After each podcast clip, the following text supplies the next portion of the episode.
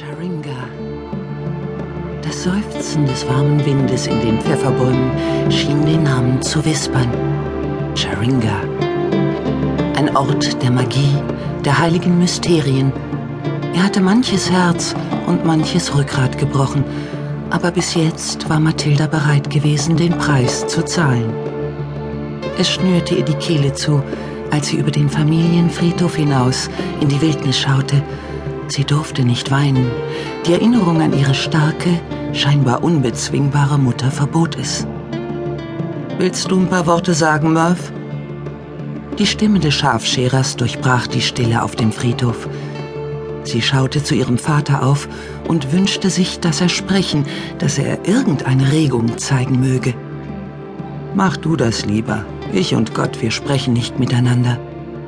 Sein Gesicht lag im Schatten unter der tief herabgezogenen Krempe, aber Mathilda wusste, dass seine Augen blutunterlaufen waren und dass das Zittern seiner Hände nicht von der Trauer kam, sondern davon, dass er wieder etwas zu trinken brauchte. Ich tu's, sagte sie leise in die verlegene Stille. Sie trat aus dem kleinen Kreis der Trauernden, das zerfledderte Gebetbuch fest in der Hand.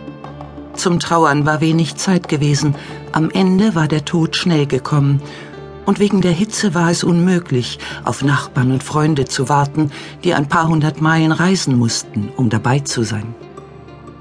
Mathilda drehte das Medaillon, das ihre Mutter ihr gegeben hatte, in den Fingern und wandte sich den Trauernden zu. Mom kam nach Charinga, als sie erst ein paar Monate alt war. Da steckte sie in der Satteltasche vom Pferd meines Großvaters. Pat O'Connor wäre stolz auf seine Mary gewesen. Sie hat dieses Land ebenso sehr geliebt wie er, und es ist ihr zu verdanken, dass Charinga heute das ist, was es ist. Mervyn Thomas funkelte sie so streitsüchtig an, dass sie stockte. Mach schon weiter, knurrte er. Sein Stolz hatte sich nie davon erholt, dass er seine Frau bei seiner Rückkehr aus dem großen Krieg unabhängig und den Besitz in voller Blüte vorgefunden hatte. Schon bald danach hatte er Trost auf dem Grund der Flasche gefunden, und sie bezweifelte, dass der Tod seiner Frau daran etwas ändern würde. Mathilda musste die Tränen niederkämpfen, als sie die Worte las, die Father Ryan gelesen hätte, wenn sie Zeit gehabt hätten, ihn zu holen. Mom hatte so schwer gearbeitet. Jetzt bekam die Erde sie zurück. Endlich hatte sie Ruhe. In der nun folgenden Stille klappte Mathilda das Buch zu und bückte sich, um eine Handvoll Erde aufzuheben. Sie rieselte zwischen ihren Fingern hindurch und prasselte leise auf die Holzkiste.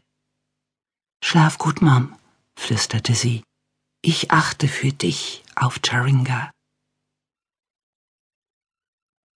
Mervyn spürte die Hitze und die Wirkung des Whiskys in seinem Bauch, als ein Pferd auf Karajong zustapfte. Das Gehöft stand stolz auf dem Kamm einer niedrigen Anhöhe. Das Land von Charinga mochte gut sein, aber das Haus war ein Loch verglichen mit diesem Anwesen.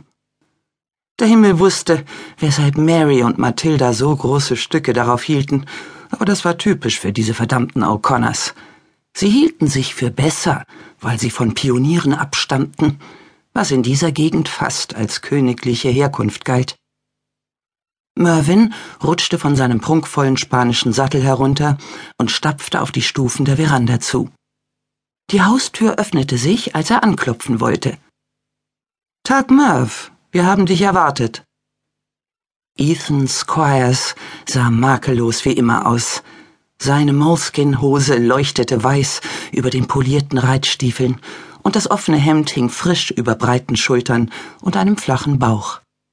Mervyn fühlte sich im Vergleich dazu alt und fett, obwohl der Altersunterschied zwischen ihnen nur ein paar Monate betrug. Um sein Unbehagen zu verbergen, lachte er bellend auf und schüttelte Ethan allzu jovial die Hand. Wie geht's, mein Freund? Beschäftigt wie immer, Merv. Du weißt ja, wie das ist. Mervyn wartete, bis Ethan sich gesetzt hatte und tat es dann auch. Ethans Begrüßung hatte ihn verblüfft. Er hatte nicht die Absicht gehabt, diesen Besuch zu machen. Wieso also hatte Ethan ihn erwartet?